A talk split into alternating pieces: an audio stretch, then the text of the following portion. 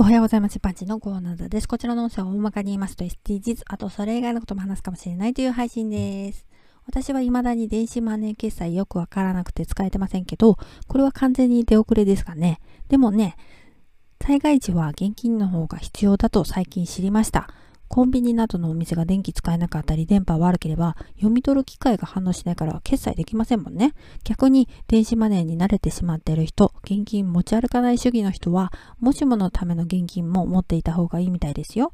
さてさて今回はローリングストックについてです。今まで私たちは災害時のための備蓄を呼びかけられてましたけど、最近はローリングストックがいいと言われています。過去配信ナンバー539も合わせてどうぞ。備蓄というのは購入してストックしておくことですよね。食料、飲料水、携帯用トイレ、カセットコンロなどですね。食品は長期保存できる加工がしてある缶詰や乾パン、アルファ米などですね。これはどちらかというと非常食用っていう感じで普段は食べませんよね。ローリングストックっていうのは普段使いの消耗品や食品を買い置きしておいて古いものから消費してまた買い足すというものです。食品は普段から食べ慣れているものや好きなものでいいっていうことです。これなら無理なく準備できますよね。ではでは今回はこの辺で次回もお楽しみにまた聞いてくださいね。ではまた。